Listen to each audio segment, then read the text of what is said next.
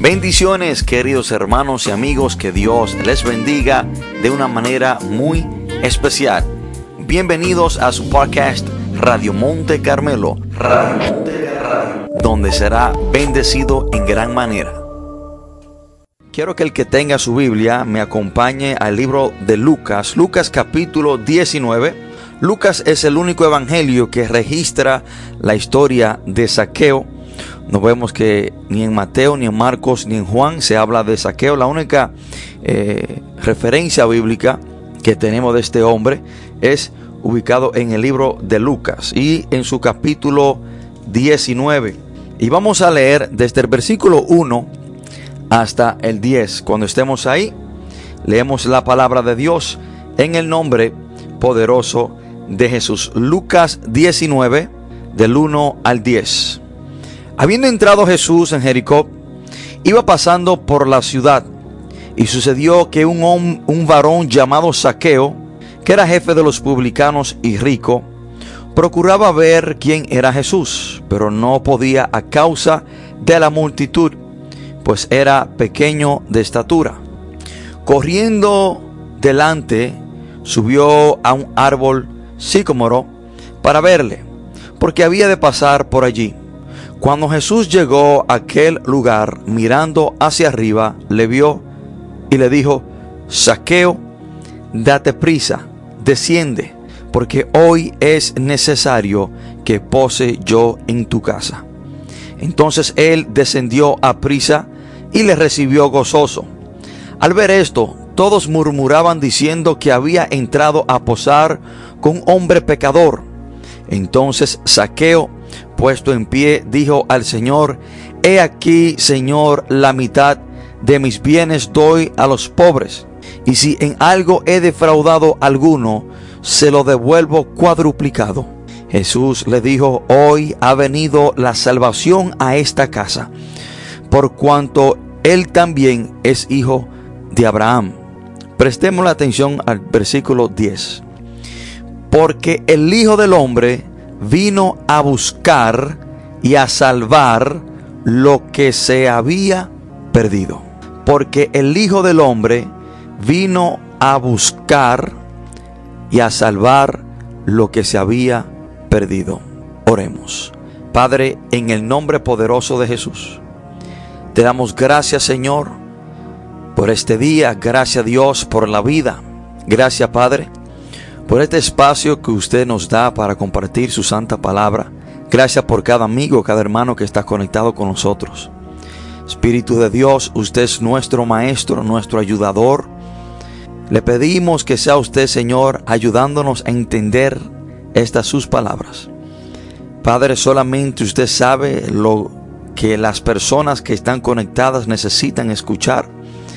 Por lo tanto, Señor, le pido que ponga en mi palabra y que la palabra, Señor, que yo use, el mensaje que hoy sea predicado, no sea para herir a nadie, sino que sea un mensaje para bendecir, para edificar, para ayudar, para levantar, para guiar a cada persona que nos alcanza a escuchar.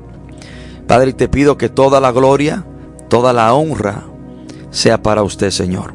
Padre, todo esto te lo pedimos en el nombre poderoso de Jesús. Amén y amén. Hoy quiero compartir este mensaje, queridos hermanos y amigos, bajo el título Saqueo, un perdido encontrado. Saqueo, un perdido encontrado. Y esto es precisamente lo que dice el versículo 10, que Jesús vino a buscar lo que se había perdido. Hermanos, y en, este versículo, en el versículo 10, vemos una de las 31 razones por la cual Jesús vino al mundo. Versículo 10 nos da una de las 31 razones por la cual Jesús vino al mundo. Jesús vino al mundo a redimir, a perdonar, a restaurar, a levantar, a dar el vista a los ciegos. Entre las 31 razones por las cuales Jesús vino al mundo, una de ellas es esta, a buscar lo que se había perdido. Y dice la palabra, hermano, que Saqueo era un hombre de una buena posición. Dice la palabra de Dios que Saqueo era un jefe de los publicanos. Este hombre tenía un rango alto. Este hombre era un jefe, tenía posición, tenía personas trabajando para él, tenía poder. Una de las cosas que casi todo hombre anhela, tener poder. Pero no solamente que este hombre tenía poder, sino que la palabra dice que él era rico. Y quiero que nosotros notemos este muy importante detalle que la palabra nos da. Este hombre tenía poder y tenía dinero. Y sabemos que el dinero trae también lujos, mujeres, quizás eh, bebida alcohólica. Este hombre podía vivir como él quisiera vivir porque era rico. Y también tenía personas bajo su autoridad, tenía poder. Y quizás también tenía fama. Pero aún debemos de notar algo muy importante. Aunque Saqueo tenía fama, tenía poder, aunque Saqueo tenía mucho dinero porque era rico, él aún era considerado como un perdido. Yo quiero que nosotros, hermanos, nos enfoquemos en esa parte. La palabra consideraba a Saqueo y espiritualmente este hombre estaba perdido. Y quiero decirle algo. Si hay algo, hermano, que causa en nuestra vida desesperación, yo no sé si usted algún día ha salido para un lugar y se ha perdido. Y cuando una persona está perdida, uno de los muchos sentimientos o emociones que viene a esa persona es desesperación. Esa persona corre peligro de, de cualquier daño, está confundido. Encima de que está desesperado, está confundido porque está perdido. Y llega un punto que a esa persona cuando está perdida, nada le importa y hace lo que tiene que hacer para salir de ese estado de estar perdido. Entonces, hermano, vemos que si estos son los sentimientos o las emociones que le vienen a una persona cuando está perdida, literalmente perdido, en, fuera de, de la ubicación, también esto aplica al que está perdido espiritualmente. Se siente confundido, se siente desesperado, se siente vacío, trata o intenta cualquier cosa para salir de ese estado de, estar perdido. Y aunque Saqueo tenía una posición política, así decir, porque era cobrador de impuestos del imperio romano, aunque Saqueo tenía mucho dinero, aunque Saqueo tenía personas bajo su poder, este hombre estaba perdido. Y los sentimientos o las emociones que vienen a un perdido es confusión, desesperación, ansiedad. Entonces, hermano, aunque Saqueo tenía todas estas cosas, él tenía un vacío dentro de sí, él se sentía desesperado, él se sentía confundido. Porque si el dinero, la fama o la posición le hubiesen traído todo lo que él necesitaba, o, o si el dinero, la fama o la posición que él tenía hubiesen completado su vida, no hubiese tenido ninguna necesidad de ver quién era Jesús. Escuchen esto, hermano, esto es muy importante. Este hombre procuraba ver quién era Jesús. Pero si yo me siento perfectamente bien, si yo me siento completo, si yo tengo todo lo que creo que necesito, yo no tengo necesidad de ver a nadie o procurar ver a nadie. Pero dice la palabra que este hombre con diligencia procuraba ver quién era Jesús. Lo que significa que este hombre sentía que algo le hacía falta. Este hombre sentía y sabía, tenía un sentido de confusión en su vida, de desesperación lo que nos deja saber que el dinero, la posición política, tu estatus social, lo que nos deja saber que quizás, aunque tú seas famoso, tú aún necesitas a Cristo Jesús porque estás perdido. Y este hombre, hermano, tenía una necesidad tan grande de ver quién era Jesús, que dice que corrió y se subió a un árbol sicómoro para ver por qué había de pasar por allí. Este hombre hizo lo que tenía que hacer para ser encontrado. Y lo único que él tenía que hacer para ser encontrado, para salir de ese estado de perdido, era conocer a Jesús. Y debo preguntarte, ¿estás tú, ¿estás tú haciendo lo que tú tienes que hacer para salir de ese estado de estar perdido? Dice la palabra que este hombre se subió a un árbol para ver quién era Jesús. Y miren lo importante, hermano, del versículo 5. Dice, cuando Jesús llegó a aquel lugar mirando hacia arriba, escuche esto hermano, dice que Jesús miró hacia arriba. Lo que significa hermano que aunque este hombre estaba perdido, y vemos cómo en realidad se cumple el versículo 10 que Jesús vino a buscar lo que se había perdido. Jesús puso su vista en él. Dice la palabra que le vio, aún saqueo estando perdido, Jesús puso su vista en él. Déjame decirte tú que quizás estás perdido en este momento. Déjame decirte tú quizás que te sientes confundido, desesperado. Jesucristo tiene su vista puesta en ti. Aunque tu familia te ha quitado la vista, aunque la sociedad ya quizás para ellos tú no seas digno de ni que te vean, quizás para muchos cuando te ven, quizás tú le das asco a ellos por tu estilo de vida o por tu situación actual, déjame decirte que Jesús tiene su vista puesta en ti. Saqueo, cuando leemos el versículo 5, Saqueo aún estaba en la posición de estar perdido, porque todavía no, había tenido un encuentro con Jesús. Aún este hombre estando perdido, Jesucristo puso su vista en él. Hermano, porque ese es el propósito de Jesús. Esa es la razón por la cual Jesús vino al mundo para buscar lo que se había perdido. Jesús puso su vista en este hombre al cual la sociedad lo rechazaba. Y déjenme decir, hermano, que yo me atrevo a decir que a Saqueo lo odiaban. Los de su propia nación, los judíos, porque Saqueo era judío, lo odiaban porque para ellos Saqueo era un traicionero. Este hombre era odiado por muchas razones. Primero, porque para los judíos, lo de su propia nación, él era un traicionero. Él estaba trabajando para el imperio romano, que era el imperio que tenía bajo cautividad, bajo opresión a los judíos. Estaban sometidos al gobierno de los romanos.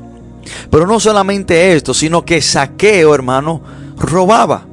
Porque Saqueo mismo declara más en adelante que si a alguien él le había robado, le iba a devolver lo que había robado. Entonces Saqueo mismo dice y nos deja saber un punto muy importante. Otra razón por la cual quizás este hombre era odiado porque le robaba a las personas necesitadas. Imagínese que a su casa vaya un verdugo a cobrar el impuesto y usted ya se siente incómodo porque le están cobrando impuestos, pero este hombre le cobraba más impuestos de lo que él debía. Imagínese que usted tenga solamente cierta cantidad de dinero para comprar ciertos alimentos y que venga un verdugo a robarle lo que usted tiene. De aseguro que sí, de aseguro que algunas personas le tenían odio a este hombre. Pero aunque los de su propia nación, los judíos, quizás le tenían odio y quizás malas ganas para este hombre, Jesucristo aún puso su vista en él. Porque precisamente a eso vino el Señor, a buscar lo que se había perdido. Y el versículo 5 también nos da un dato muy importante. Dice la palabra de Dios en el versículo 5 que cuando Jesús le vio, le dijo, sino no solamente que Jesús lo vio, sino que Jesús le dirigió su palabra hacia él. Y déjame decirte algo muy importante, que Jesús lo llamó por su nombre. Jesucristo, hermano, no le preguntó el nombre de ese hombre que estaba en el árbol a nadie. Nunca vemos que Jesús llama a uno de sus discípulos, comienza a indagar el nombre de este, de este hombre que era cobrador de impuestos, sino que Jesús le llama por su nombre, saqueo. Vemos el interés de Jesús hacia los perdidos. Vemos, hermano, el interés arduo de Jesús para los perdidos. No solamente que pone su vista en este hombre, sino que lo llama por su propio nombre. Jesucristo conocía a Saqueo. Aún él estando perdido, déjame decirte que aunque tú estés perdido, el Señor tiene su vista puesta en ti y te conoce por tu nombre. Dice la palabra que Jesús le dijo, saqueo, date prisa, desciende, porque hoy es necesario que pose yo en tu casa. El versículo 6 dice, entonces él descendió a prisa y le recibió gozoso. Déjame decirte algo. El dinero, la fama, el poder, por lo normal, conlleva a que las personas sean orgullosas. Y hay veces, hermano, y hay personas que están en las nubes, están muy altos, están llenos de orgullo. Pero déjame decirte que la razón por la cual Saqueo pudo conocer a Cristo, la razón por la cual Saqueo fue salvo, la razón por la cual dice la palabra que Jesús entró y cenó con él fue porque Saqueo en cierta manera se humilló, descendió. Saqueo estaba en un alto, en un árbol, en, encaramado en un árbol. Y el estar en las alturas o en una posición alta es semejante o es casi lo mismo a tener orgullo. Cuando una persona tiene mucho orgullo está muy alta por las nubes. Pero para tener un encuentro con Jesús, para poder, hermano, intimidar con el Señor, para que el Señor pueda entrar en nuestra vida, tenemos que humillarnos. Saqueo cuando decide descender del árbol, decidió humillarse. Fue un acto de humillación. Saqueo hubiese podido decir, yo no voy para abajo, yo me quedo aquí arriba. ¿Quién es ese hombre que me está llamando? Hay personas que tienen que descender del árbol en el cual están encaramados. Hay personas, hermanos, que el orgullo no les deja tener un encuentro genuino y verdadero con el Señor. Hay personas que están por las nubes. Y déjame decirte que la palabra de Dios dice en el Salmo 138, versículo 6, porque Jehová es excelso y atiende al humilde, mas al altivo mira de lejos. Y este versículo se cumple en la vida de Jesús. Dice la palabra que Jesús atiende, Dios atiende al humilde, pero al altivo lo mira de lejos porque el orgulloso no quiere descender y humillarse y acercarse al Señor. Entonces, ese orgullo, orgullo que tiene, lo mantiene distante del Señor. Pero cuando decide descender de la nube donde se encuentra, cuando decide descender de lo alto y humillarse, puede tener una intimidad, un acercamiento con el Señor. Y cuando Saqueo decide hacer esto, hermano, dice la palabra de Dios en el versículo 7, que había un gran grupo de personas que estaban murmurando. Dice la palabra de Dios que había algunos religiosos que estaban criticando y murmurando porque Jesús había entrado a comer en la casa de un pecador. Ellos estaban murmurando, estaban criticando a Jesús porque él estaba cumpliendo el propósito por la cual él vino. Y la palabra dice que él vino a buscar lo que se había perdido. Saqueo fue un perdido encontrado. Y cuando una persona murmura, cuando ve que un pecador en la iglesia pasa hacia adelante buscando de Dios, es porque no sabe que ese es el propósito del Señor. Hay personas que critican, que murmuran cuando un pecador se arrepiente, cuando un perdido decide encontrarse con el Señor o ser encontrado por Cristo. Hay personas de la sociedad, de la comunidad que critican y murmuran, miren a este, después que se cansa de robar, después que se cansa de vender droga o usar droga, ahora quiere arrepentirse. Claro, porque el propósito de Jesús es buscar a tales personas, a los perdidos. Y la palabra dice que Jesús no vino a los sanos, sino a los enfermos. Y el que no está perdido no necesita que nadie salga a buscarlo. Por lo tanto, hermano, Jesús vino precisamente a esto. Y le digo esto a usted, hermano, no se preocupe por lo que diga la gente. No se preocupe cuando la persona comience a hablar de usted, a murmurar de usted, que que usted se arrepintió, que usted viene a los pies de Cristo, que está yendo a la iglesia, no se preocupe porque precisamente ese es el propósito del Señor. Y Ezequiel capítulo 34, versículo 16, hablando sobre el pastor, dice, buscaré a la perdida, hablando de Jesús. Jesucristo vino a buscar lo que se había perdido y Saqueo era un hombre perdido, pero fue encontrado por Cristo Jesús. Ahora debemos preguntarnos, hermanos, ¿Cuándo se perdió el hombre o cuándo se perdió Saqueo?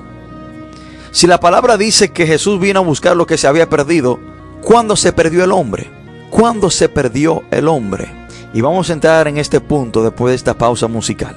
¿Cuándo se perdió el hombre? Y esta es la razón por la cual Jesús vino al mundo, a buscar lo que se había perdido. Pero si Jesús dice que vino a buscar lo que se había perdido en el versículo 10 de Lucas 19, ¿Cuándo se perdió el hombre? Debemos de hacer nuestra pregunta. ¿Cuándo se perdió el hombre? Debemos saber, hermano, que el hombre en el libro de Génesis tenía una relación íntima, una relación muy personal con Dios. De ahí que dice la palabra de Dios que Dios, hermano, descendía aparentemente y, y paseaba y hablaba con Adán. Pero cuando el pecado entró, cuando el pecado entró al mundo por la desobediencia de Adán y Eva, por el engaño de la serpiente, cuando Dios desciende como aparentemente lo solía hacer, a conversar con ellos, en el versículo 9 del capítulo 3 de Génesis hay una pregunta que nos enseña cuándo se perdió el hombre. Cuando Dios desciende, hermano, y ya después que Adán y Eva habían pecado, Adán se estaba escondiendo del Señor. Y de ahí es que Génesis capítulo 3, versículo 9, dice la palabra que Dios dijo, ¿dónde estás tú? Ahí ya el hombre se perdió. El hombre se perdió. El hombre se separó de Dios cuando el pecado entró al mundo. Ahí fue que el hombre se perdió. Ahí fue que el hombre se perdió cuando el pecado entró al mundo. De ahí es que Dios tiene que hacer esta pregunta. Adán, ¿dónde estás tú? Porque ya había una separación, porque el pecado separa al hombre de Dios. Isaías 59, versículo 2 dice la palabra, porque vuestras iniquidades, porque vuestras rebeliones han causado división entre vosotros y vuestro Dios. El hombre se perdió, el hombre perdió su relación con Dios en el huerto del Edén. Y cuando Jesús viene al mundo, Dios envió a su Hijo al mundo para restaurar esta relación entre el hombre caído y Dios. Por eso es que solamente por medio de Jesús podemos tener reconciliación con Dios, podemos tener una intimidad y volver a tener esa relación perdida. Por eso es que cuando el hombre está sin Cristo, la Biblia lo considera como perdido porque no está delante de Dios. No puede intimidar o tener una relación con Dios. Pero cuando tiene un encuentro, cuando se arrepiente, le entrega su vida a Jesucristo, dice la palabra de Dios en 1 Corintios capítulo 5, que Dios estaba reconciliando consigo mismo al mundo por medio de su Hijo Jesucristo. Jesucristo nos reconcilia con Dios. Podemos ser encontrados cuando tenemos un encuentro con Cristo Jesús. Saqueo, ya después que Jesús viene a morar en su casa, a tener una relación con Él, ya no es considerado como un perdido, porque Jesús dice, yo vine a buscar lo que se había perdido. Entonces, hermano, de la única manera en la cual usted puede ser encontrado es entregándole su vida a Jesucristo. De ahí, hermano, es Juan capítulo 14, versículo 6, también nos dice algo muy importante. Dice la palabra que Jesús les dijo, yo soy el camino, la verdad y la vida. Y cuando Jesús dice que Él es el camino, ahora, cuando una persona no está en un camino, sabemos que el que está en un camino lo conduce hacia un lugar. Pero el que no está en un camino está perdido. Escuchen esto, por esto Jesús dice que Él es el camino. Entonces, que el no estar en Cristo Jesús es igual a estar perdido. Porque Jesús dice que Él es el camino. Y cuando no estamos en un camino, estamos perdidos. Hermanos, Debemos de saber y entender que Saqueo fue un perdido encontrado. Ahora, ¿cuál debe ser la actitud de una persona que estaba perdida, pero ahora ha sido encontrada por el Señor? Esto es importante, hermano. Hay personas que dicen, no, yo estaba perdido, pero ya le entregué mi vida al Señor, ya no estoy perdido. Pero para en realidad ser encontrado y si en, realidad hemos, sido, hemos tenido un encuentro con el Señor y ya no estamos perdidos, en nuestra vida tienen que haber cambios. ¿Cuál debe ser la actitud de una persona que estaba perdida y ha sido, ha sido encontrado por el Señor? El versículo 8 dice, entonces Saqueo, puesto en pie, dijo al Señor, he aquí Señor, la mitad de mis bienes doy a los pobres y si en algo he defraudado a alguno, se lo devuelvo cuadruplicado. Escuchen esto, hermano. Esto sucede después que Saqueo tiene un encuentro con Jesús. Esto sucede después que el perdido se encuentra con el dador de la vida. ¿Qué nos enseña este texto? En este texto, hermano, vemos arrepentimiento y vemos un cambio de vida. Este hombre, dice hermano, que estaba arrepentido, porque si él decidió devolver lo que se había robado cuadruplicado, eso es señal de arrepentimiento. Y dice la palabra que este hombre ahora comienza a sentir amor por lo demás, porque dice que la mitad de sus bienes lo iba a dar a los pobres. Hermanos, déjeme decirle algo. Si no has tenido un cambio en tu vida, aún tú estás perdido. Si tu vida aún no ha cambiado, si tú sigues haciendo lo malo que tú hacías, si no aborrece el pecado que tú antes amaba, y si tú sigues haciendo lo mismo o tienes planes de hacer lo mismo, déjame decirte que tú aún estás perdido. Escúchame esto, hermano. Yo quiero que usted se me enfoque en esta parte, porque e, e, esto es crucial en la vida de un creyente. Si tú no has dejado atrás el pecado que tú tanto amaba, si tú no comienzas a aborrecer lo que Dios odia, el pecado, si tú sigues haciendo lo que tú hacías antes, si en tu vida no hay amor por los demás, si tú no te sientes arrepentido de lo malo que tú hacías, déjame decirte que tú aún estás perdido. Porque una persona que en realidad tiene un encuentro con el Señor, en su vida hay cambios visibles. Si usted en realidad se ha arrepentido, en su vida tienen que haber cambios, porque la palabra arrepentimiento precisamente significa eso, cambio de dirección. Que si usted no tenía amor por lo demás, ahora sí lo tiene. Saqueo dijo que la mitad de su bien no se lo iba a dar a los pobres. Que si usted antes robaba o hacía cosas ilícitas o injustas, ya usted no la puede hacer porque usted se arrepintió, cambió de dirección. Saqueo dijo, bueno, lo que yo le he robado a la gente se lo voy a devolver cuadruplicado. Déjame decirte algo que si en tu vida no, no han habido cambios, que si tú no has dejado de hacer las sinvergüenzadas que tú antes hacías, si tú no, no aborreces el pecado que tú antes practicabas, tú aún estás perdido.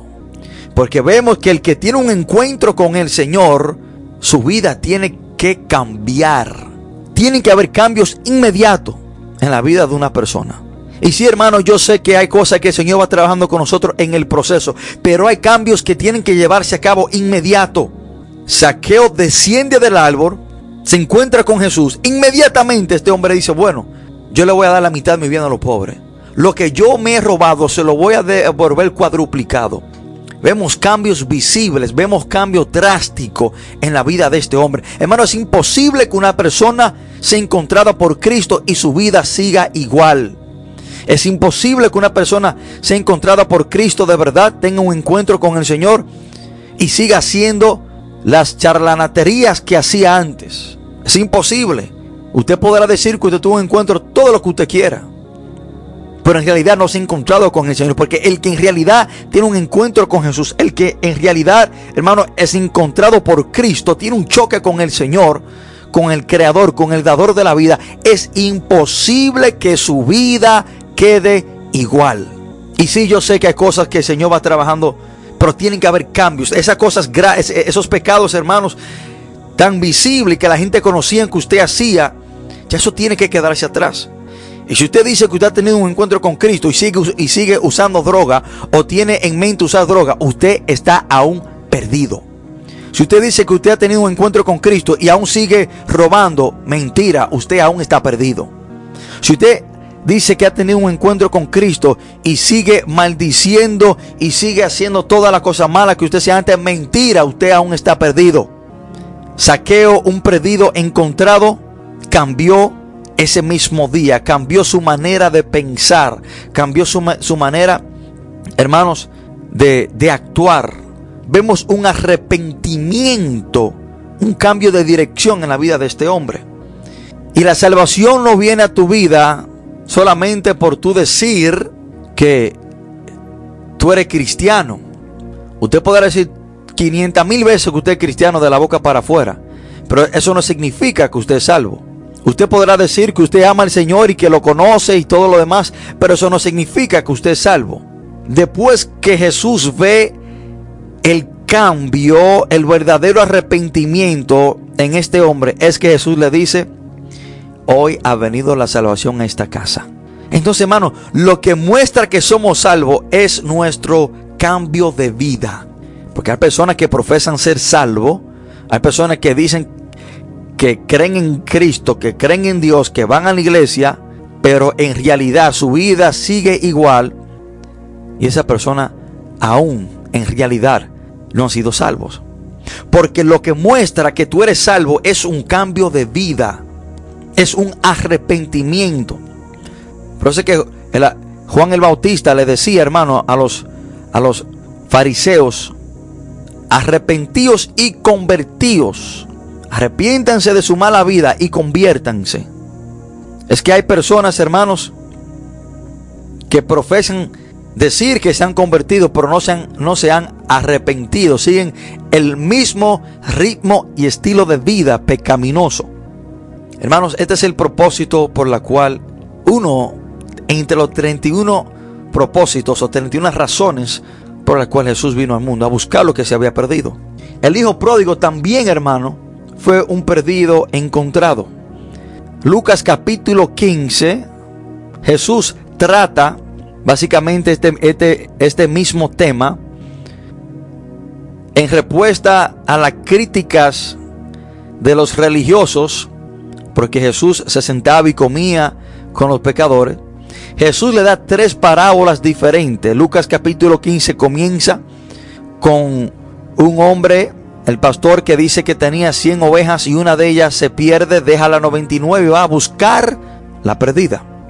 La segunda es sobre la moneda perdida. Una mujer que tenía 10 dracmas pierde una, barre la casa, enciende una lámpara para encontrarla. Y concluye con el hijo pródigo.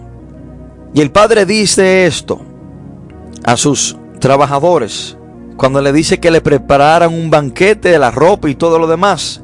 Dice, porque mi hijo muerto era y ha revivido. Se había perdido y es hallado se había perdido y es hallado. Saqueo fue un perdido encontrado. El hijo pródigo fue un perdido encontrado. Y déjame decirte algo. El final de Lucas 15, versículo 24, dice la palabra, hermano, que los trabajadores del padre del hijo pródigo comenzaron a regocijarse. Ellos se regocijaron con el padre porque el hijo había regresado a casa. Pero en el versículo 26 al 30 dice la palabra que el hermano mayor, el hermano mayor del hijo pródigo, se incomodó de tal manera que no consideraba a su hermano como hermano, sino que le dice el hijo tuyo. Él no dice mi hermano, no, no, el hijo tuyo. Miren lo que dice Lucas 15 del 26 al 30. Y llamando a uno de los criados, le preguntó qué era aquello. El hijo mayor llamó a uno de los criados, de los, perdón, criados, y le preguntó qué era ese, esa fiesta que se estaba haciendo, por qué, por, por qué estaban festejando. Y el criado le dijo, tu hermano ha venido y tu padre ha hecho matar el becerro gordo por haberle recibido bueno y sano. Entonces se enojó y no quería entrar Salió por tanto su padre y le rogaba que entrase. Mas él respondiendo dijo al padre, he aquí tantos años te sirvo, no habiéndote desobedecido jamás y nunca me has dado ni un cabrito para gozarme con mis amigos. Pero cuando vino este tu hijo, miren qué tan enojado estaba este, este hombre. Este tu hijo ya no lo consideraba como su hermano. No, dijo, vino mi hermano, no, vino tu hijo, que ha consumido sus bienes con rameras, has hecho matar para él el becerro gordo. Entonces le dijo, hijo, tú siempre has estado conmigo y todas mis cosas son tuyas.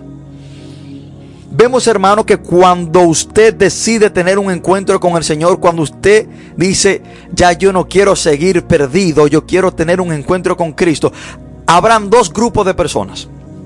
Habrán personas como los trabajadores del Padre que se regocijaron, los criados, los trabajadores del Padre, dice la palabra al final del, del, versículo 24, que comenzaron a regocijarse por el regreso del perdido que había sido hallado, el hijo pródigo. Pero también habrán personas que se van a enojar, que te van a criticar, que van a tomar la misma posición que el hermano mayor. Miren a este, después que se cansó de andar en la calle después que se cansó de robar, de hablar mentira, de vender droga, de usar droga, de beber, de atracar, quizás hasta de matar, ahora quiere venir y arrepentirse. Habrán dos tipos de personas cuando tú decidas tener un encuentro verdadero con el Señor. Personas que se van a gozar, pero personas que también se van a llenar de odio y te van a criticar. Pero olvídate de esos. Olvídate de eso. Olvídate de que aquellos eh, murmuren, critiquen, porque también pasó con Saqueo, también pasó con el hijo pródigo. Preocúpate en que tu vida hayan cambios. En que aquellos que te están criticando vean que tú en realidad te has arrepentido. Des en cuenta, hermano, que Saqueo decide darle a los pobres y, y Saqueo decide devolver lo que quizás le había tomado a las personas después del versículo que dice que algunos murmuraban. Entonces, yo pienso, yo pienso que Saqueo toma esta decisión para que ellos vean que él en realidad sí estaba arrepentido. Y es que cuando tú estás arrepentido, tú haces lo inesperado. Porque si tú eras un ladrón, lo que la gente espera es que tú sigas robando. Pero cuando tú te arrepientes y tú haces lo inesperado, ya tú no robas cuando tú eres un adicto y haces lo inesperado, porque la gente está esperando que tú sigas usando droga, pero al tú hacer lo inesperado, tú dejarás de hacer, de usar droga. Al ellos saber que Saqueo era un ladrón y que no importaba a nadie, Saqueo hace precisamente lo opuesto de lo que ellos estaban esperando que él hiciera. Saqueo decide devolverle dinero robado y decide darle a los pobres. Saqueo, un perdido encontrado. Y quiero decirte que tú no eres lo opuesto. Si tú aún estás perdido, hoy Cristo quiere encontrarte. Y para usted, hermano, ya no ser considerado como un perdido, tiene que entregarle su vida a Jesús. Tiene que tener un encuentro con Jesús, que fue precisamente lo que hizo Saqueo. Saqueo descendió del albo, se humilló y vino a los pies del Señor. Y quiero hacer esta invitación. Si hay una persona en este momento, si hay una persona que me ha escuchado, y aún está perdida, pero hoy quiere ser encontrada por Cristo, aquel que vino a buscar lo que se había perdido.